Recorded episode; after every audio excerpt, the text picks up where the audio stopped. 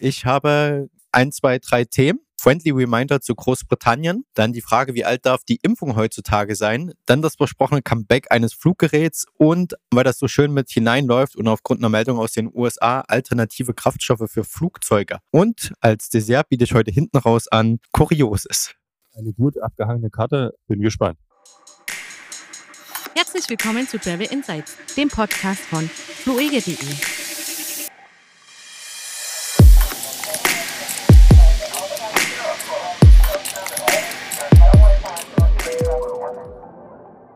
Hallo und herzlich willkommen zu unserer offiziell 50. Ausgabe. Ich schreibe das nicht mehr an die Podcasts, aber du weißt es jetzt. Herzlichen Glückwunsch praktisch an uns selber und lieben Dank. Herzlichen Glückwunsch an uns selber noch. Naja, etwas über ein Jahr jetzt schon, aber immerhin haben wir es doch relativ geschafft in einem guten Jahr 50 Folgen zustande zu bringen. Lieben Dank, wollte ich gerade sagen, an unsere, an unsere Zuhörenden. Und äh, ja, mein Name ist Kevin. Gegenüber hört man Frank. Schönen guten Morgen. Morgen. Für uns ist Aufnahme 16. September, sage ich immer gerne mit dazu. Das ist ja bei vielen Themen wichtig. Wobei heute haben wir nicht so zeitkritische Themen. Und da würde ich sagen, springen wir mal direkt rein.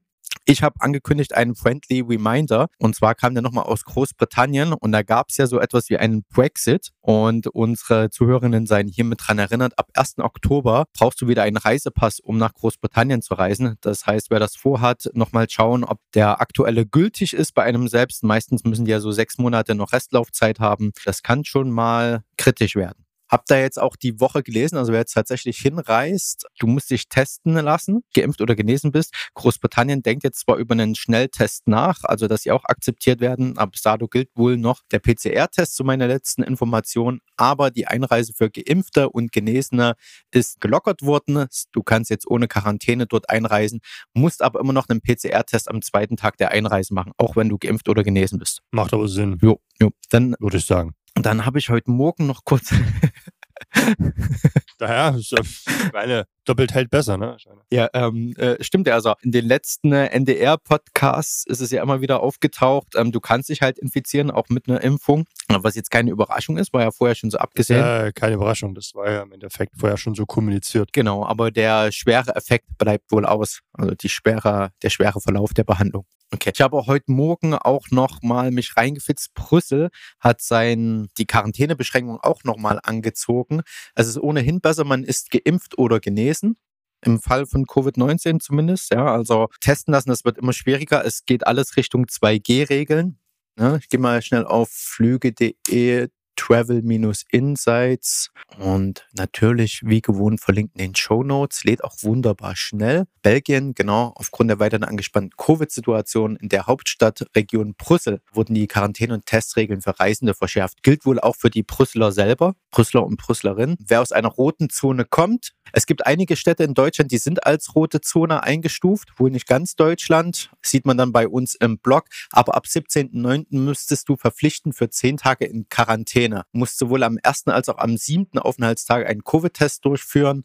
Fällt letzterer negativ aus, kann die Quarantäne beendet werden. Also mit Tests kannst du es nach sieben Tagen verkürzen. Du musst zudem eine Passenger Locator Form, also ein typisches Formular ausfüllen. Wie gesagt, gilt nur für Leute, die noch nicht vollständig geimpft oder genesen sind. Hatten auch die Frage aufgeworfen, wie alt darf die Impfung sein? Also früher hast du geschaut, musst du dich testen lassen, brauchst du eine Impfung, welche Impfung? Jetzt musst du praktisch noch aufpassen, wie alt darf deine Impfung sein? Und da gab es die vergangene Woche ein bisschen Hickhack seitens des Auswärtigen Amtes und den Kanaren. Da wurde angegeben, dass die Impfung nur maximal acht Monate alt sein darf.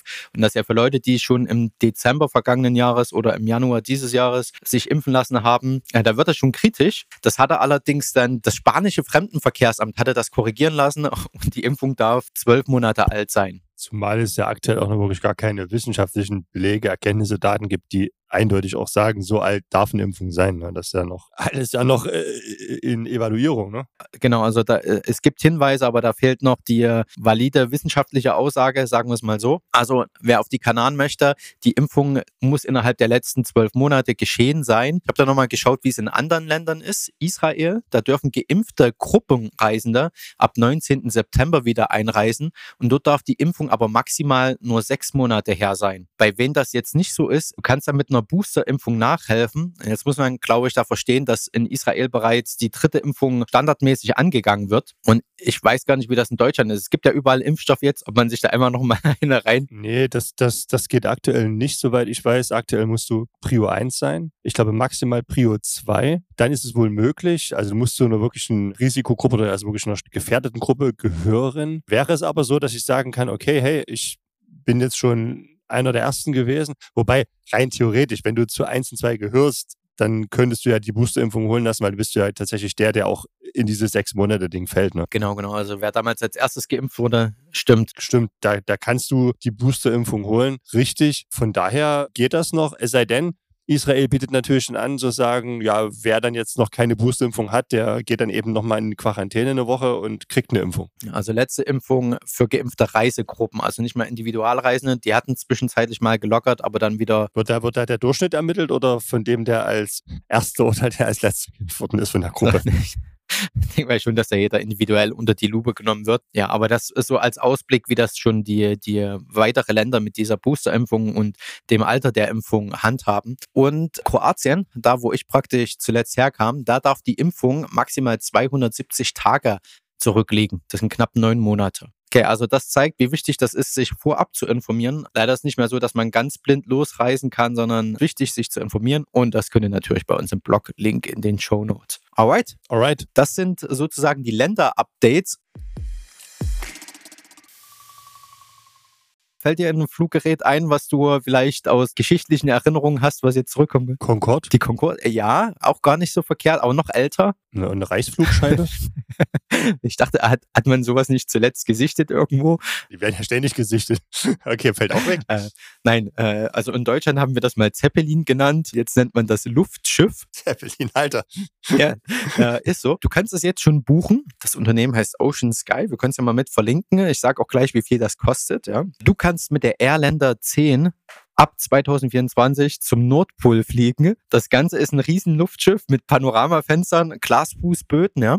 Du fliegst dann Richtung Spitzbergen, dauert ungefähr drei Tage, bis du da unterwegs, fliegt halt nicht sonderlich schnell, so ein Luftschiff. Kannst jetzt schon die Tickets buchen und das kostet für eine Kabine für zwei Personen sind zehn, ich frage dich mal, was dir es wert wäre, ne? Kabine für zwei Personen, zehn Quadratmeter, eigene Dusche, eigenes Bad, du kriegst von einem Spitzenkoch ähnlich in einem Fünf-Sterne-Hotel deine Mahlzeiten ne, serviert und ja, was wäre dir das wert? Was glaubst du, kostet das in Euro umgerechnet? Ne, wir müssen jetzt hier differenzieren zwischen was denke ich, was es kostet und was wäre es mir wert. Also was wäre es mir wert? 899 Euro und ich vermute, es wird wohl in die Richtung pro Person vielleicht 20k gehen oder so, ne? Ja, ähm, hängt da mal noch eine Null dran. Also sind fast 200.000 Euro. Und du musst dir das Ganze nicht vorstellen wie ein Economy-Flug oder so, sondern eher wie eine Luxus-Kreuzfahrtreise. Das ist zumindest das Bild, was der Anbieter aufzeichnete. Okay, okay. Aber du ist halt eine dreitägige Reise, ne? Insgesamt 16 Passagiere passen da drauf. Na, das rechtfertigt den Preis natürlich. Ja.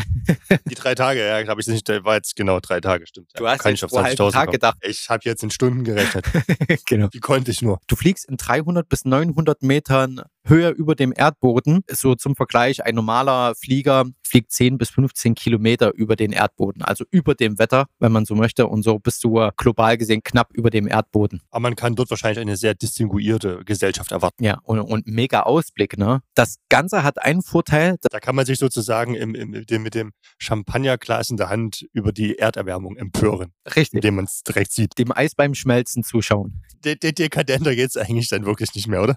ja, eigentlich nicht witzig, ne? Aber das äh, bringt uns genau zum richtigen Thema. Das Luftschiff ist ziemlich CO2 gering im Abdruck, im Fußabdruck, weil äh, du kannst mit Thermodynamik und Helium aufsteigen und dann schmeißt du äh, Propeller an. Du fliegst ja eh nicht schnell und lässt dich dann treiben. Der, der Antrieb mag vielleicht nachhaltig sein, aber ich würde mal sagen, das ganze Geraffel da drin eher nicht. Ja, Fünf-Sterne-Koch, Essen und, und was auch immer da. Na gut, wenn du es noch lokal organisiert hast vom Ab Abhebeort und du es dann quasi mit Eis, was du dann kurz mal im Eimer hochziehst, kühlst alles, dann Ähm, ja, also geringer CO2-Fußabdruck und das bringt uns zur nächsten Meldung. Die Dachgesellschaft amerikanischer Airlines nennt sich A4A, hat ihre äh, Meldung vom März revidiert. Was hat sie denn im März gemeldet? Und zwar, dass sie zwei Milliarden Gallonen nachhaltige Flugkraftstoffe kaufen wollen. Und das wurde jetzt erhoben auf drei Milliarden nachhaltige Flugkraftstoffe.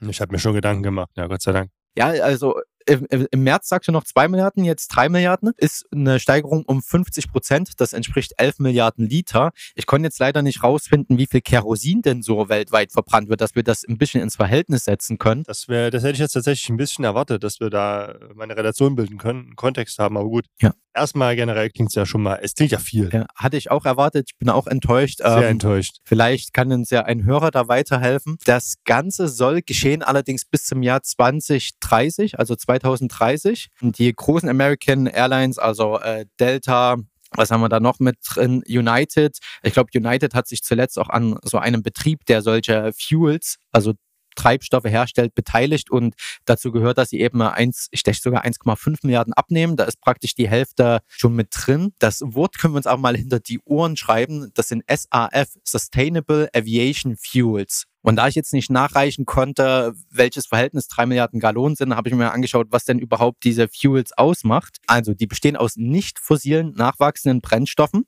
Es gibt sieben zugelassene Herstellungsverfahren bisher und das sind hochtechnische chemische Vorgänge. Äh, Zum einen kannst du das aus Biomasse wohl gewinnen, Öle, Fette, organische Abfälle, praktisch wie vom Acker. Äh, Und dann strombasiert kannst du das herstellen aus Wasser, CO2 und mit erneuerbaren Energien. Es handelt sich aber wohl nicht um Wasserstoffbrennzellen. Kommen wir gleich nochmal hinzu. Und es gibt hybride Verfahren, die beides äh, nutzen. Bei der Herstellung dieser Fuels selbst, also dieser drei Stoffe, wird auch CO2-Emissionen erzeugt. Allerdings befinden die sich wohl in einem Kreislauf. Also wenn du jetzt Erdgas aus der Erde holst, dann ist da ja Erdgas, was vorher nicht frei im Umlauf in der Atmosphäre war und du pulverst das raus, weswegen die CO2-Emissionen halt hoch sind. Und bei dem Verfahren entzieht, also wird zwar CO2 freigesetzt, aber nur von Stoffen, die vorher schon mal in der Luft unterwegs waren. Also wenn eine Pflanze verarbeitet wird, die hat auch bloß CO2 aus der Luft gefiltert. Also der Kreislauf ist neutral, wenn man das so möchte. Das Ganze ist allerdings wohl noch zu teuer, als dass die Airlines sich das heute so einfach leisten könnten in diesem Preiskampf. Also Kurz gesagt, wenn du für 50 Euro nach Mallorca hin und zurück fliegen kannst, dann höchstwahrscheinlich nicht mit solchen nachhaltigen Fuels. Ich vermute, dass Fliegen sich sowieso leicht im Preis ändern wird, nach oben hin. In gleichzeitiger Hoffnung, dass diese Fuels, also diese Sustainable Fuels, im Preis runterkommen. Und in den USA ist der Vorteil, dass wohl das Ganze mit Politik und Industrie in Hand in Hand geht. Es wird immer noch gefordert, dass es da zum Beispiel eine Steuergutschrift pro verwendeter Gallone gibt. Also du kannst diese nachhaltigen Treibstoffe auch ins normale Kerosin beimischen. Eigentlich super handhabbar. Und das Ganze soll noch als Überbrückungsmöglichkeit für elektro- und wasserstoffbetriebene Flugzeuge verwendet werden, was wohl noch eine ganze Weile dauern könnte, bis wir solche Flugzeuge sehen. Ja, das mal so mein Ausblick, äh, da wir heute nicht so viel mit Ländern zu tun haben, was sich da so am Flugmarkt bewegt. Finde ich auf jeden Fall, äh, auch wenn es noch eine Weile dauert und ein großer Horizont ist, zumindest eine gute Entwicklung. Und ich denke ja auch mit fortschreitender Technologie wird sich da bestimmt auch mal noch die Entwicklung beschleunigen. ich bin da auch immer im Zwiespalt. Ne? Einerseits bin ich für Nachhaltigkeit, andererseits äh, reise ich halt auch gerne und finde, dass Reisen auch bewirkt, dass die Welt alles ein bisschen näher zusammenrückt ne? und nichts geht darüber, als persönlichen Kontakt zu Menschen zu haben. Und äh, wenn das jetzt auch noch mit Klimafreundlichkeit immer mehr in äh, Vereinbarkeit rückt, äh, umso besser. Ja, es ist, eine, ist ja auch eine, im Endeffekt ist das eine Entwicklung, die muss geschehen. Das sieht man auch auf dem Automarkt ganz klar. Geht ja auch so nicht weiter und ich teile da exakt deine Meinung. Ich bin ebenfalls für Nachhaltigkeit und gehe aber genauso mit, dass Reisen sehr, sehr wichtig ist. Ansonsten lebt ja dann jeder für sich isoliert. Lass uns zu dem Kuriosen ne, übergreifen. Ich dachte, das war jetzt schon kurios mit deinem Nee, nee. Zeppelin und allem. Das äh, wieder was Feines äh, gefunden in den Salzburger Nachrichten aus der Kategorie We Will Never Know What Happened. Und zwar musste ein Flieger, der von Zypern nach Zürich geflogen ist, notlanden in Graz. Und was ist da passiert? Ein 51-jähriger Ah, das Russe. weiß ich, das habe hab ich gelesen. Hast du das gelesen? Ich weiß jetzt immer nicht, wie, wie wichtig das ist, das äh, zu sagen, dass das ein Russe ist, aber jedenfalls. ich hätte einfach gesagt, ich hätte einfach gesagt, ein Passagier ist nicht vom, aus dem Klo rausgegangen. Okay, also Der hat eine sehr lange Sitzung gehabt, oder? So war das doch.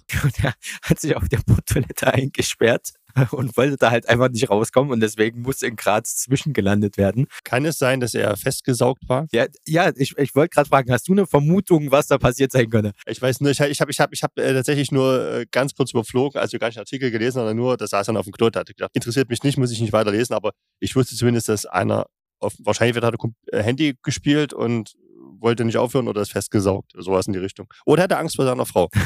Alles möglich. Vielleicht war er auch noch nicht fertig mit Umziehen, weil er sich als seine Frau verkleidet hatte. Da gab es ja auch mal was. Äh, da gab es mal, genau. Also wir wissen nicht, was passiert ist. Jedenfalls kam er dann, als das Flugzeug gelandet ist, wohl aus der Toilette raus. Die Polizei hat ihn dann abgeführt. Er hat sein Gepäck genommen. Er war wohl kooperativ, hat aber nicht gesagt, was passiert ist. Es steht auch nirgends. Erst mit dem Zug weiter, die Passagiere dann mit dem Flugzeug. Und jetzt können wir praktisch als Abgang alle mal philosophieren, was könnte da passiert sein. Wir werden es nie erfahren. Ich habe ja jetzt schon philosophiert, also das ist schon mal. Sitzstreik, kann ja auch sein. Ein Sitzstreik. Ganz hartleibig. Egal. Äh, vielen Dank fürs Zuhören. Ich glaube, wir hören uns nächste Woche wieder. Ich wünsche ein schönes Wochenende, eine schöne Woche und äh, gute Reisezeit. Bis dahin. Ciao, ciao. Ebenfalls. Ciao.